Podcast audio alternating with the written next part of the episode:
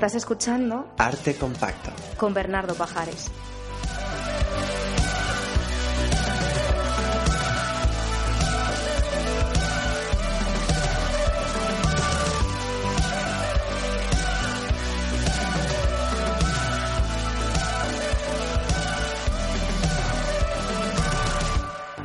Hola, ¿qué tal? ¿Cómo estás? Esta semana estamos eh, haciendo el episodio número 19 de Arte Compacto, que llega un poco más tarde de lo habitual porque eh, la semana pasada estuvimos en las JPod 13 de Madrid. Esas jornadas de podcasting que se hicieron en un hotel muy cerca de Atocha. Toda la organización se dejó la piel en las jornadas, haciendo que todo saliese perfecto. Los talleres, las ponencias, las mesas redondas, la, emisión de podcast en directo, los encuentros con podcasters en, el jardín del hotel, la cena de entrega de premios de la Asociación Podcast. Vamos a ver qué pasa el año que viene porque va a ser complicado estar a la altura, pero seguro que se haga donde se haga y eh, la organización de este año, tanto Iván como, como Chema, van van a echar una mano en todo lo que puedan. La verdad es que fue un placer estar allí como voluntario. Llegué sin conocer a nadie y desde el primer momento la gente de la organización me acogió de una manera buenísima, de una manera inmejorable. Fue un placer aprender, escuchar e intentar que, que las jornadas saliesen lo mejor posible, que al final de eso se trata.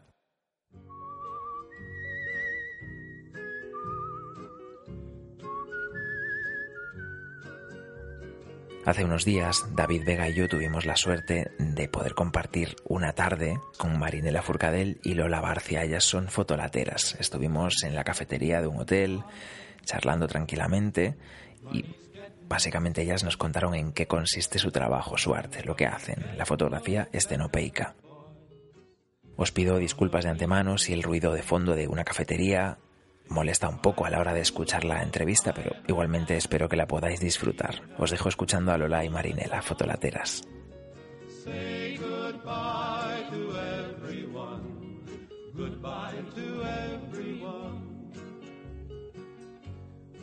¿Cómo se os ocurrió la idea y cuándo empezasteis a enlatar ciudades? Pues se nos ocurrió cuando yo le enseñé la técnica que yo ya la había aprendido 10 años antes y ella era una enamorada y coleccionista de cámaras tanto analógicas como digitales y yo cuando la conocí le dije pero si con una latita hacen fotos alucinantes total que me, a la tercera me lo hizo comprobar. Eh, un grupo de francés que tenía un proyecto que era cámara oscura había venido a Valencia y junto- yo junto con tres fotógrafos más valencianos eh, bueno, pues nos enseñaron esta técnica y entonces ellos van por ahí divulgándola por todo el Mediterráneo. Habían estado en Nápoles, habían estado por Cataluña, habían estado por el sur, de- por Marsella divulgándola. Y entonces yo quedé completamente prendada sin enterar sin entender casi nada y, y apuntándome todo lo que veía en un papelito y participamos en talleres y tal. Y se, se olvidó 10 años que yo lo tenía en la cabeza que, que todavía flipaba pero que se olvidó. Cuando yo le conocí ella flipó muchísimo. Me quedé la primera foto. Bueno, cuando nos metimos en el laboratorio y empezó a aparecer la imagen, después de haber metido un papel en una lata y que saliese la foto, yo me quiero dedicar a esto el resto de mi vida. Esto es maravilloso y en ello estamos. Entonces, por eso Hablamos de cocinar porque como nuestras cámaras no tienen disparador y el, y el momento fotográfico no es instantáneo, no, no, no nos, no nos gusta la palabra disparo, nos gusta la palabra cocina. Sí, es como que algo va creciendo ahí dentro, ¿no? Exacto, porque eh, al, al no tener tampoco lente, la luz entra de forma natural. Nosotros solo obligamos a la luz a pasar por un pequeñísimo agujero, que mirad es de 0,4 milímetros, ¿lo ves? Prácticamente como un alfiler. menos. Menos todavía de un Sí, alfiler. sí, es bestialmente pequeño. Es la mitad de un alfiler, yo creo. Lo ¿eh? hacemos con un microtaladro de maquetista. Compramos brocas de 0,4 porque si tú te vas a construir, por ejemplo, una cámara que va a ser la- tu cámara estenopeica, no hace falta tanto. Coges una aguja, le, le das un golpe. Con conseguir un pequeño agujero, luego tú irás probando a ver qué tiempos tiene tu cámara un día de sol, un día de nublado, según. Pero nosotros es que tenemos tantísimas construidas ya ves que tienes la cámara número 100 cuando vamos a colegios a lo mejor llevamos 300 cámaras Claro, y también es para dar el mismo tiempo a todo el mundo. porque todas las cámaras sabemos que tienen la misma dimensión y la misma apertura de estenopo. Entonces, si lo hiciésemos con un alfiler, pues en algunas sería un poco más grande, en otras más pequeño. Necesitamos saber el diámetro Exacto, perfecto. y además también este, este diámetro nos da la nitidez perfecta de las fotos, porque también si lo haces demasiado grande pierde nitidez. Eh, dentro de ciudades enlatadas tenemos varias, eh, varias series. Una, por ejemplo, es la de escritura. O sea, hicimos una exposición en Bolonia, en Artefiera, que el- eh, se llamaba la exposición La città ti parla, o sea, la ciudad te habla.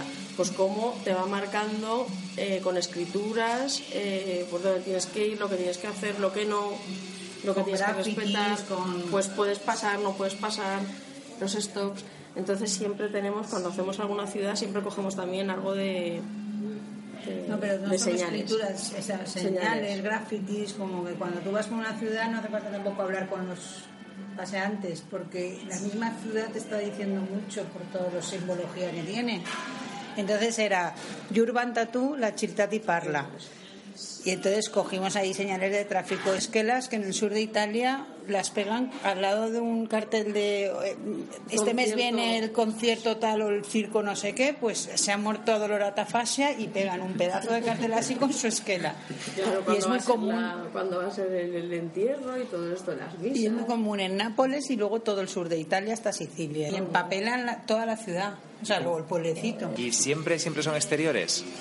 Eh, Tenemos mira, interiores. tenemos una fotografía hecha de- eh, en el interior de Santa Rita de Casia, en Nápoles, una iglesia, que dejamos al padre Luigi, flipado el tío durante una hora, que no se, no se creía nada, que estábamos haciendo una foto con una lata. Entonces, claro, le dejamos la latica ahí apoyada en un reclinatorio, no sé dónde la dejamos, y dijimos, bueno, ahora venimos dentro de una hora.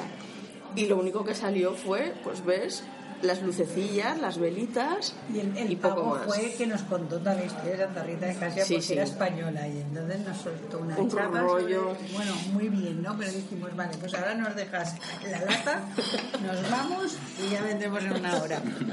En Nueva York no comprábamos nada porque te- tenemos tanta obsesión en fotografiar y que con comprar papel y líquidos Ya, y y se os va el tiempo felices, se nos- cocinando. Se nos, va todo el día porque luego llegas al hotel y te quedan todavía dos o tres horas de trabajo. Con lo cual no vas a las ciudades a gastar por gastar, ni compras recuerdos, ni nada. Yo decía de Nueva York, yo decía, nos van a tirar.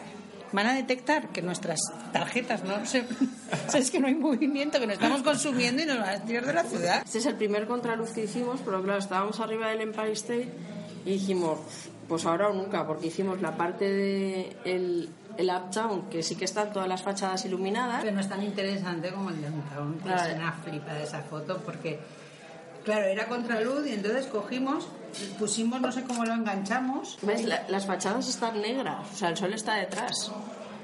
Y no se nos, no se nos quemó de, pues de churro. No, porque cogimos el panfleto que te dan y entonces empezamos a hacer así sombra.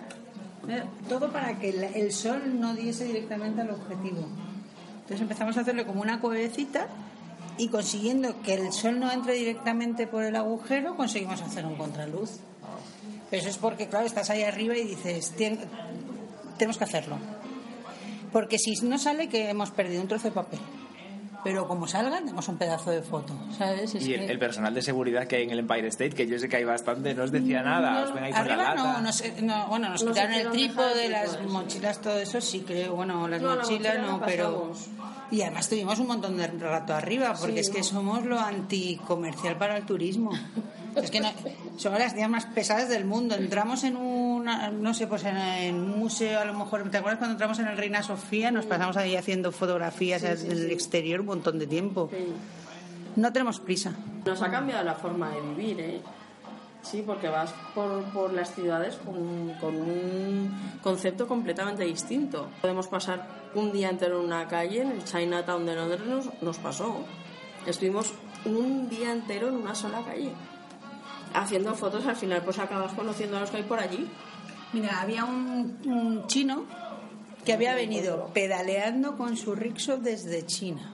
Desde las Olimpiadas de China había dicho, pues mira, vendo todo lo que tengo, yo he hecho todo lo que tengo que hacer en la vida, me lo monto todo en mi bicicleta y me voy pedaleando y eh, expandiendo el espíritu olímpico de aquí a Londres, pero sin hablar ni papa de inglés, se cruza toda Asia, llega a toda Europa y llega a Londres y le pilla un cocinero por mitad de la calle y le dice, ¿pero usted qué hace aquí? El pobre hombre se que llevaba hecha polvo, hecho polvo y como no se entendían lo llevó al barrio chino.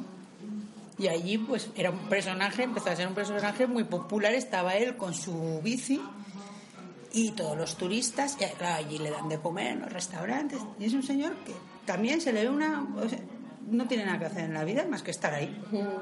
Entonces los turistas llegan, lo ven, ven su bicicleta con todos los postes de por donde ha pasado y todo el récord Guinness y todo. Es una especie como de, de atracción turística. Y todo el mundo le pide a él hacerse fotos.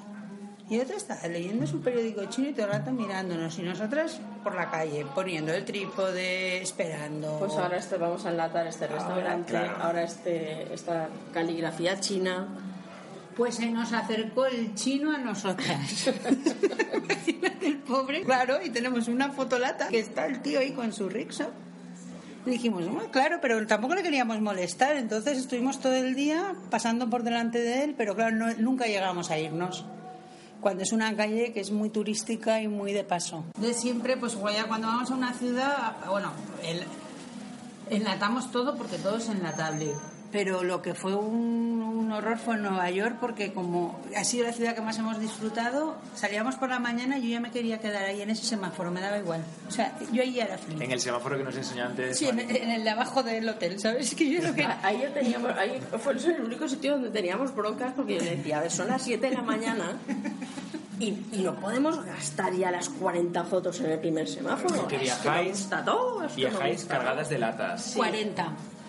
Entonces esas 40, que luego llevábamos una camiseta que para emergencias sí que esas camisetas de fotógrafo que puedes meter los brazos, metes una lata, llevamos un paquete Que de... realmente era para cambiar carretes. Es como, como una camiseta donde la parte de abajo de la cintura tiene una doble cremallera, tiene doble capa para que no entre nada la luz y las mangas tienen unas gomas por donde entras tú los brazos. Es como una especie de incubadora, ¿no?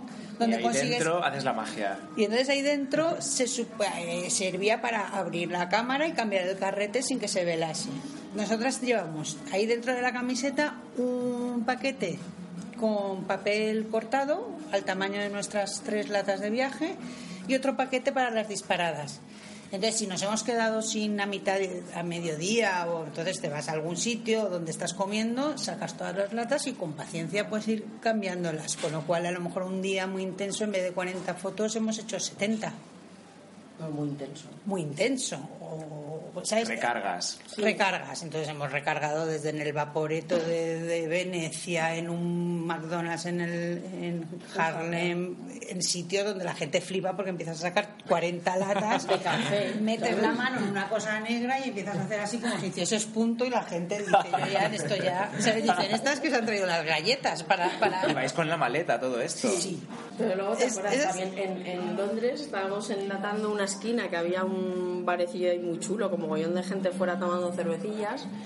Estábamos ahí, pues eso, imagínate el trípode enganchando, tal. Pasa una pareja de neozelandeses, un matrimonio. Claro, se quedaron un poco, pues supongo que estuvieron mirando un rato hasta que ya decidieron preguntar qué están haciendo. Y les explicamos todo y tal. Bueno, aquellos flipados. Y entonces nada, ya cuando ya les explicamos todo, se van, nos ponemos a hacer la foto. Y al cabo de unos minutos vuelve el señor, todo rápido, dice, ay, es que claro, me iba y entonces le he dicho a mi mujer, es que claro, me gustaría haberles hecho una foto. Y dice, bueno, pues vuelve, que seguro que están ahí. En efecto, estamos todavía ahí.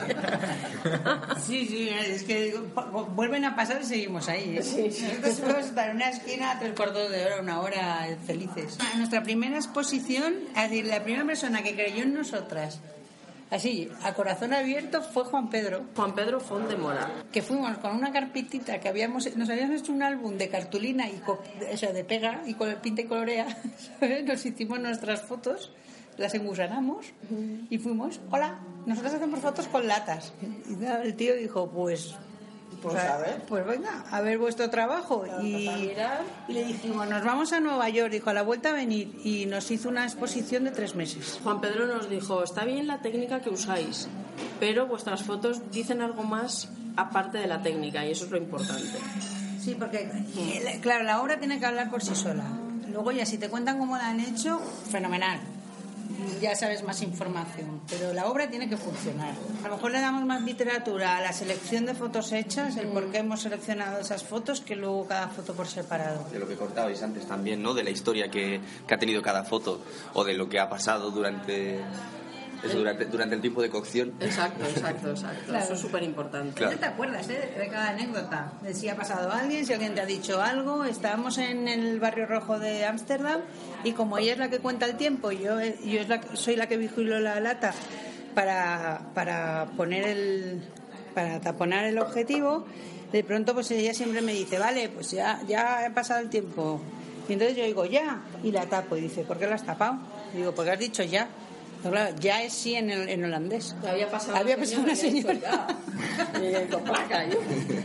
¿Dónde vas? Lola es la especialista en encuadrar. Ella es la que dice cómo se pone la foto, con qué ángulo y cómo la pones, si en el suelo, en un trípode y tal. Y yo soy la especialista en el tiempo.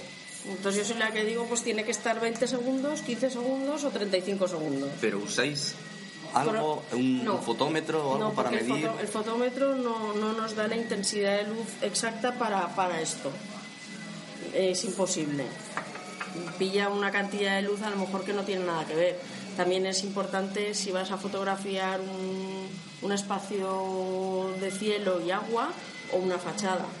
Entonces cambiar... Sí que, sí que iba con- sí que ibas con fotómetro, pero llegó un momento en que se conoce tanto las latas y sobre todo al viajar es un aprendizaje increíble porque enti- entiendes que cada, cada ciudad tiene una luz diferente. Entonces, el primer día que llegamos a Londres, como siempre en Londres está en gris y hay tanta nube y parece que todo está tan encapotado, pues alargábamos los tiempos y se nos quemó todo.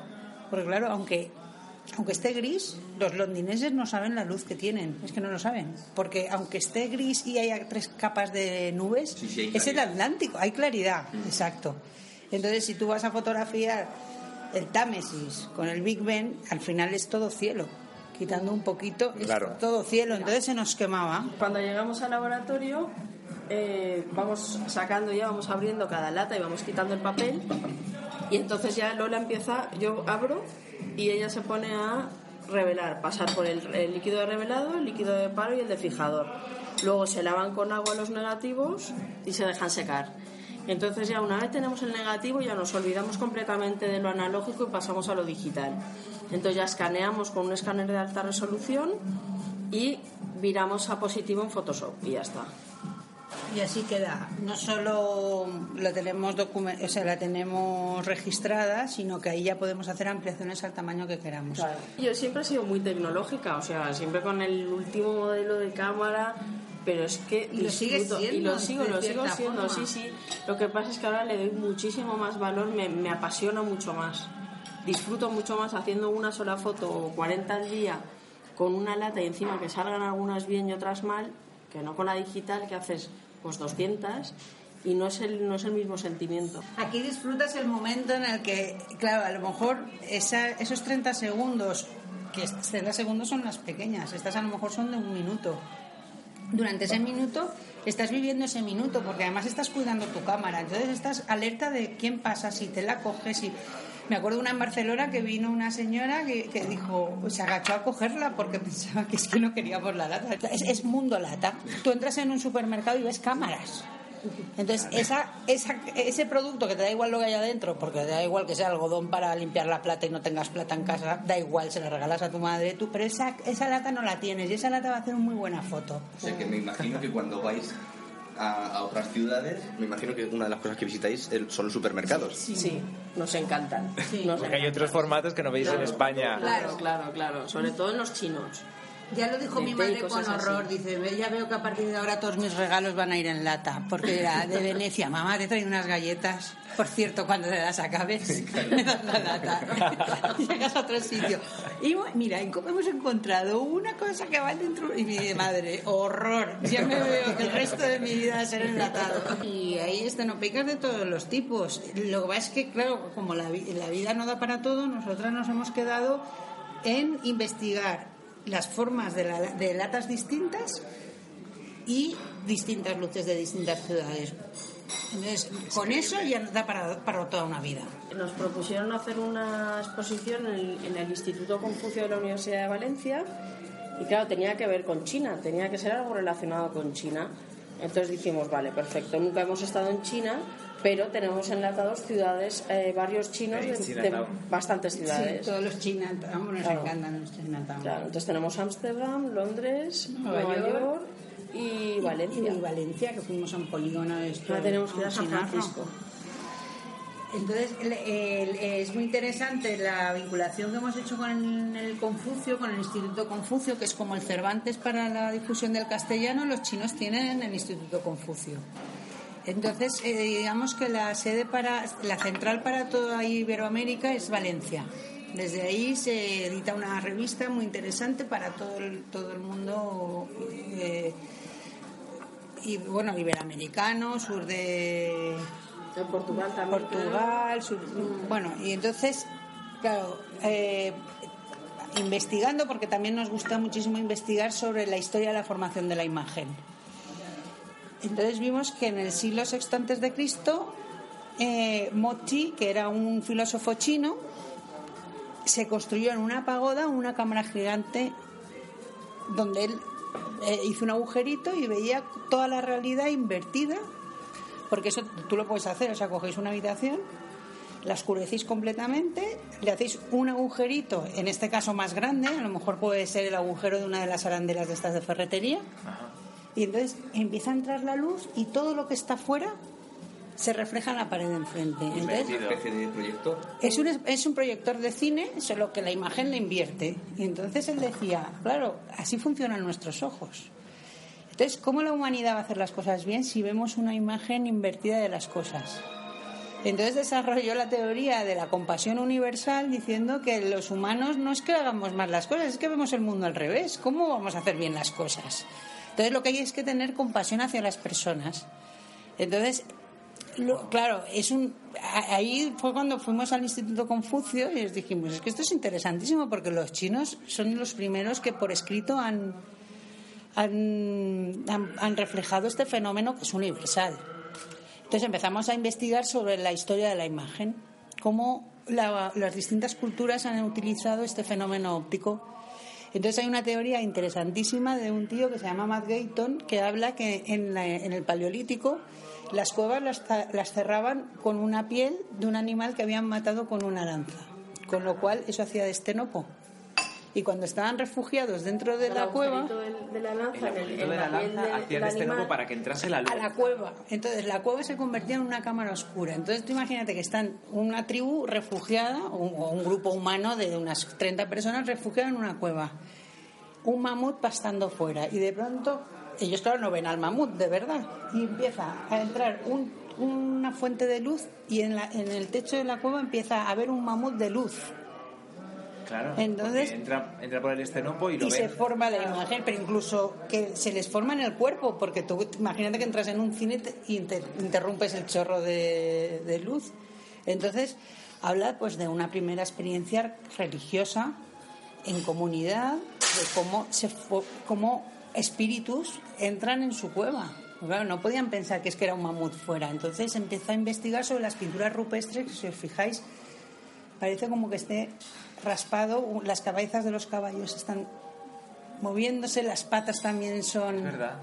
En cambio, las representaciones humanas son todas de, de Stickman. Todo ese tema nos encanta. Cuando hay reportajes o hay posibilidad de ir a ver pintura rupestre, estar para decir, vamos a imaginarnos que esto era una cámara oscura y que aquí no es que de memoria pintas en un mamut y ahí me ha salido mal, voy a volver a hacerlo, ahí me ha salido mal.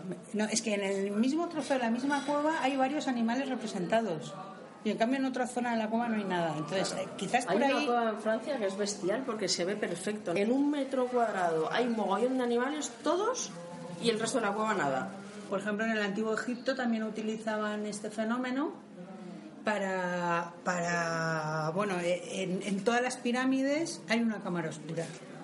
Y entonces dentro de la cámara oscura ponían, hacían un doble estenopo y hacían ponían una figurita del, del faraón que estaba en ese, en ese mausoleo, en esa pirámide, en esa mastaba, y era un poco para que la imagen del emperador se reflejase, hiciese como de proyector y que él dominase todas las tierras, su imagen dominase todas las tierras que había y al revés, y sus tierras entrasen Entrasen en la sala. Luego en la época griega también como Sí. los oráculos Los son- mayas. y luego en la época maya también como ¿Esto lo, lo contáis en los cursos y en los talleres que dais? sí damos conferencias sobre la historia de la imagen ¿no? o sea no es una historia de bueno de la primera foto a- al revés acabamos con la primera foto porque entendemos que a partir de ahí hay mucha literatura hay mucho es un terreno ya que es pues, los daguerrotipos, los cianotipos, pero hasta que se consiguió coger esa imagen y, Y retenerla, Y retenerla. en un soporte, que fue NIPS el primero, hasta ahí, claro, eso es mucho más difícil de encontrar. esa información es mucho más curiosa. ¿Cómo reciben los niños esto de hacer una foto con una lata, fabricarlo tú mismo? Flipan, o sea, flipan, pero flipan, ¿eh? Dicen, yo quiero ser fotolatera. Sí, sí. Sí, porque- también depende de- del un poco de la edad. Este invierno, por ejemplo, dimos a todo un colegio entero, que era el Martí Sorolla de Valencia, entonces eran desde adolescentes que van a entrar ya en la universidad hasta de 12 años o algo así. Pues ahí vimos pues todo, todo un montón de, de gracias, pero que la gente, en general todos flipaban. En una clase, por ejemplo, nos dijeron, esta es la peor clase de todo el colegio. O sea, no los vais, a- o sea, os ponemos dos profesores porque seguro que se os ponen súper Gallitos, gallitos. sí. Bueno, empezamos a hablar y te los veías al principio todos repantengados así, ¿no? En, la- en las, en las sillas y a medida que íbamos hablando, como empezaban a, a levantar sus cuerpos y al final estaban todos, pero los más, los más macarras, todos levantando la mano, pero eso, pero eso, bueno, con unas preguntas además súper interesantes. Y el proyecto que hicieron, que se expuso en el, en el Museo de las Artes y las Ciencias, Bestial. eh, les dimos la enhorabuena porque era la primera fotolata que hacían en su vida. Eh, este verano hemos hecho cursos en el Museo de las Ciencias y entonces, como eran varios grupos, pues para que los que no estaban posando tampoco se, se desmadrasen, entonces teníamos un grupo posando, otro contando los segundos y otro pasando por delante, para que luego al revelar viesen que quien se mueve no sale. Pero el destino real es Segovia esta vez, para enlatar Segovia. Segovia, pero queremos pasar, no sé si podremos, Monasterio del Escorial y Granja de San Ildefonso, o sea que no por dónde vamos y luego por el camino, por el camino, si tenemos que parar el coche, eh, cuando hicimos el toro de Osborne, a la ida vimos en, en qué kilómetro nos teníamos que, porque le daba de espaldas el sol y dijimos no tiene que ser a la vuelta y a la vuelta nos desviamos y empezamos por, cam- por campos de girasoles bueno, el coche. Y entonces, claro, no puedes ir por donde tú quieres. Hasta que encontramos el toro. Sí, nos costó una hora llegar al Que lo toro. habíais visto de ida, pero Sí, no valía claro, la claro. pena. Este es el. Una cosa es que vas por la 3 y lo ves, y la otra es salte y llega A los hasta, pies. hasta los pies del Claro. toro, hasta la pezuñica. Claro, ahí ya pues te toca ir por caminitos. Y la verdad es que después a la- saliendo fue súper fácil, pero hasta llegar al toro, madre mía. Entonces, si nos tenemos que parar a mitad camino, nos paramos. No. Entonces decimos, ya, ya llegaremos. Todo, todo sin prisa. Sin como las prisa. fotos. Claro, todo sin prisa. Es que al final, al camino. final, eso, al final la vida la, la vemos así. Cuando por algo, algún proyecto de pronto te obliga a acelerarte, decimos, no, no, esto no está yendo bien, esto no está yendo bien.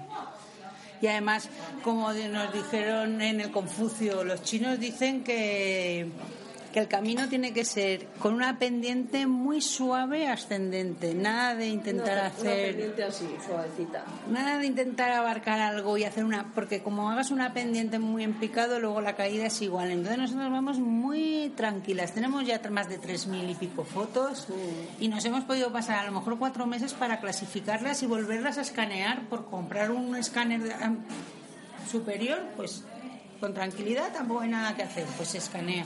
¿Y podéis vivir siendo fotolateras? A ver, Vamos combinando. Vamos combinando. Ahora este verano nos hemos montado una tienda gourmet para poder conseguir el dinero para ir a China. Entonces nos hemos montado un pequeño negocio donde la mitad de la tienda es todo producto, pues vinos y mieles y tal. Y la pared de enfrente todo fotolatas. Bueno. Total, Para no ¿quién es? perder- para no perder el norte, Claro, ¿sabes? y Porque así si no al final te haces... vuestro trabajo también. Y ha sido una plataforma importante. Que me imagino que algunos de esos productos gourmet serán en lata. Sí, Sí, pero, pocos, sí, pero pero no. pocos, pocos. El mundo lata está, la Pero, verdad es que por, ejemplo, eh, este verano hemos estado haciendo, bueno, eh, hacemos el zumo, lo hacemos natural, tal, pero lo que el producto con el que hemos roto la pana es haciendo la horchata en el momento. La horchata, cogemos la chufa, ¿sabéis la horchata? Sí, sí, sí. ¿De dónde viene, no? Del producto de la- Bueno, pues la chufa la remojamos ocho horas, luego la metemos en la batidora y la hacemos al momento y la gente dice... Pero ¿cómo lo hacéis así, de esta forma tan artesanal? Decimos, ¿le decimos cómo hacemos las fotos? ¿Tenéis algún curso programado, algún taller? O ya directamente lo próximo es el viaje a eh, China? no, seguramente tendremos que hacer algo más. sí. Y con un colegio en Valencia también que nos ha pedido el mismo proyecto que hicimos con el Martí Sorolla, pues hacerlo con ellos. ¿Siempre Bueno, son Julio- niños o dais cursos a adultos Adultos también? también. Adultos un montón. incluso vienen fotógrafos. Vienen fotógrafos porque esta es una técnica que sí que sí que la- cuando tú estudias bellas artes o estudias fotografía y para entender la formación de la imagen hacen eso la cámara de- oscura en una cámara en una caja de zapatos. Pero claro si tú haces cualquier cosa una vez en la vida puede que te salga bien puede que te salga mal. Entonces, eh, nosotros como llevamos tantos años haciéndolo, ya son unos resultados de foto que ya no es de curso. Siempre decimos, esto parece de curso, esta foto parece como de curso, ¿no? Cuando dices, bueno, sí, te ha salido técnicamente, pero no, No tiene alma. no tiene alma, ¿no? Entonces, pues los fotógrafos que lo han hecho una o dos veces nunca han estado contentos con el resultado. En cambio, vienen a nuestros cursos y nosotras es, a lo mejor una mañana hacen seis o siete disparos. Sobre todo nos gustan los, los proyectos que son pedagógicos. Y dice que quien enseña apre- aprende dos veces. Nos apasiona Cristina García Rodero, es espectacular. García. García Alix, por supuesto, Chema Madoz, Ani Leibovich, Tichi.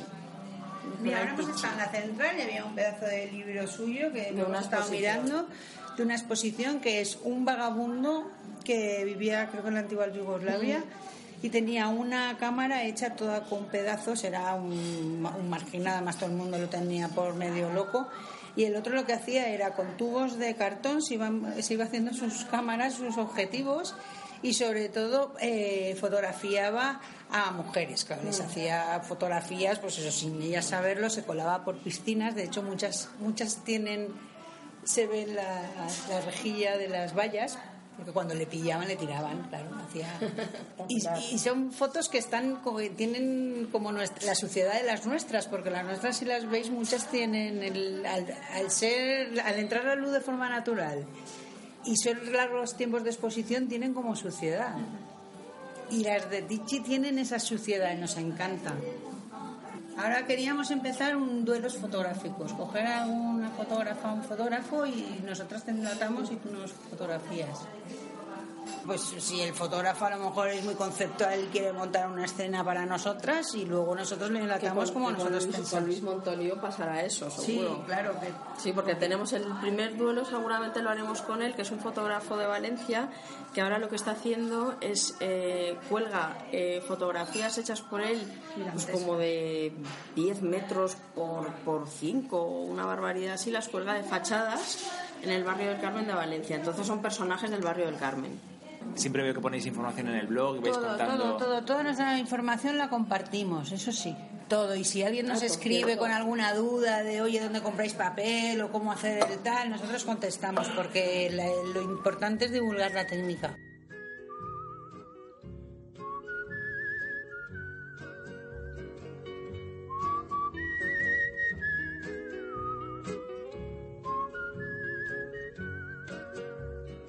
Podéis saber más de fotolateras en www.fotolateras.com, las podéis buscar también en Facebook y en Twitter arroba fotolateras. Gracias a Lola y a Marinela por dedicarnos esa tarde, a David Vega y a mí, por explicarnos cómo trabajan. Espero que os haya gustado y que, bueno, esta, esta duración nueva, este formato nuevo, os haya parecido bien. Nosotros lo hemos hecho con todo el cariño. Por cierto, gracias también a David por estar ahí siempre echando una mano, ayudando, haciendo fotos de la entrevista que veréis estos días en Facebook y en Twitter de Arte Compacto. Y gracias a ti que estás al otro lado escuchando. La semana que viene hablaremos del Greco. Saludos y que tengas una muy feliz semana.